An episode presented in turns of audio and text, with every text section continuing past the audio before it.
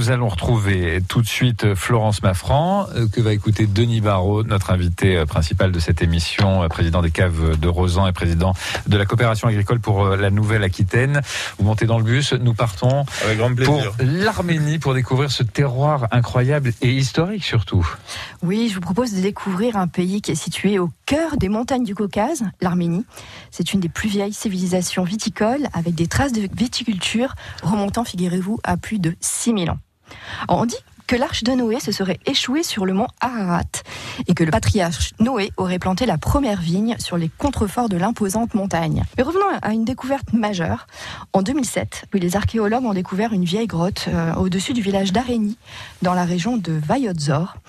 Dans cette région, qui a souvent été secouée par d'énormes tremblements de terre, hein, d'ailleurs, la vallée se traduit littéralement par vallée des malheurs. Donc déjà, ça, vous met dans, dans, le thème. Et dans une cavité avec d'énormes blocs euh, de pierre, les archéologues vont trouver le plus vieux chai du monde quasiment intact.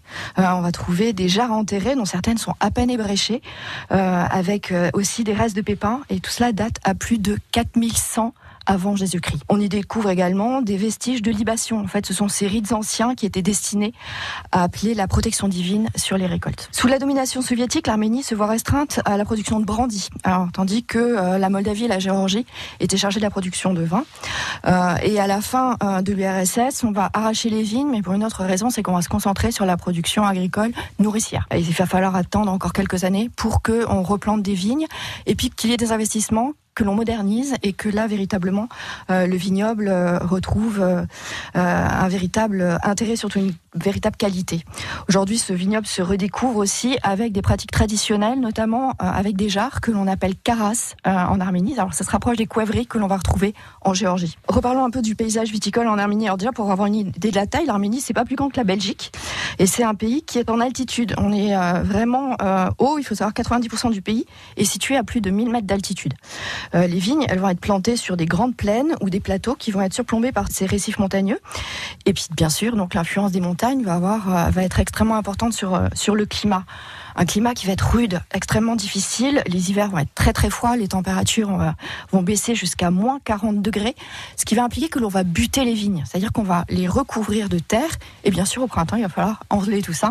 Et c'est le seul moyen pour éviter le gel. Les étés, eux, vont être extrêmement chauds. Au sud du pays, on va arriver jusqu'à 50 degrés de température. Et c'est un climat très sec. Donc, il va falloir aussi irriguer. On a à peu près 85% des vignes qui vont être irriguées.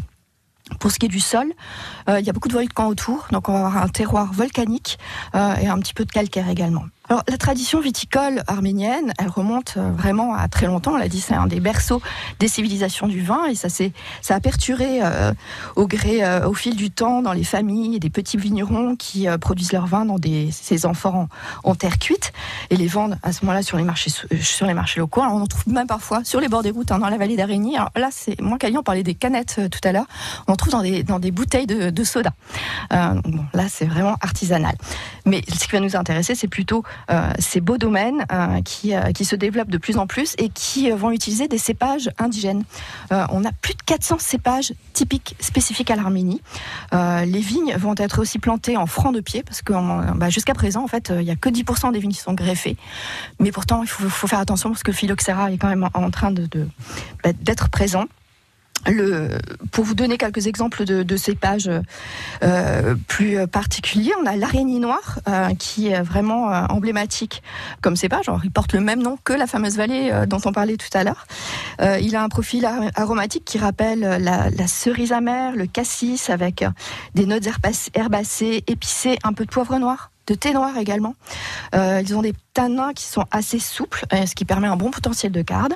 Pour ce qui est des cépages blancs, les plus courants sont le Voskehat et le Kangoun. Euh, bon, on va aussi trouver un peu de chenin blanc. Alors, tous ces cépages, en fait, ils ont surtout pour caractéristique d'avoir une peau épaisse et bien dure pour résister à ce climat difficile. Euh, ces vins blancs vont être moyennement euh, corsés. Le, le va avoir un profil floral avec des arômes de fruits exotiques et de fruits à noyaux. Le Kangoun, euh, ce, cépage à maturité tardive, va donner des vins très frais avec une acidité euh, assez marquée. Donc vraiment, je vous encourage euh, de découvrir si vous en avez l'occasion, parce que c'est au cœur de cette histoire qui est si tumultueuse et encore de nos jours, malheureusement, les vignobles d'Arménie l'Arménie et, ce pays extrêmement accueillant mérite vraiment d'être découvert. en plus, c'est le berceau de la vigne avec la Géorgie, Géorgie que vous connaissez, hein, Denis Barrault. Hein. J'ai eu la chance d'y aller il y a quelques années, effectivement, découvrir les vignobles et c'était très intéressant et on retrouvait, comme vous l'avez dit, ces fameuses jarres enterrées qui donnent des vins assez particuliers et intéressants à découvrir. Voilà. Merci beaucoup Florence Maffran et dans 6000 ans, donc on découvrira les caves de Rosan. je suis pas sûr qu'on en reparlera nous-mêmes, mais en tout cas, merci beaucoup Denis Barrault. Je rappelle que vous êtes le président des caves de Rosan, président de la coopération agricole en Nouvelle-Aquitaine. Plein de choses tout à fait passionnantes que vous avez racontées et qu'on racontera dans de prochains rendez-vous euh, sur euh, France Bleu Gironde. Saluez les vignerons euh, adhérents et à très bientôt sur France Bleu Gironde. Ben, écoutez, permettez-moi de vous remercier et de saluer les, auditeurs en espérant que cette émission les, les ait intéressés. Merci beaucoup pour votre invitation. Voilà, et ils poursuivront cette conversation avec vous au Cave de Rosan. Merci beaucoup Florence Maffran. À la semaine prochaine. Avec plaisir. À bientôt. Et vous retrouvez tous les liens et toutes les informations sur francebleu.fr. Vinocité, c'est terminé pour aujourd'hui. Je vous souhaite un excellent samedi matin avec nous dans quelques instants. La cabane Chanquet. Bon week-end. Vinocité sur France Bleu Gironde, sur France Bleu Gironde, sur France Bleu Gironde, sur France Bleu Gironde, sur France Bleu Gironde, sur France Bleu Gironde.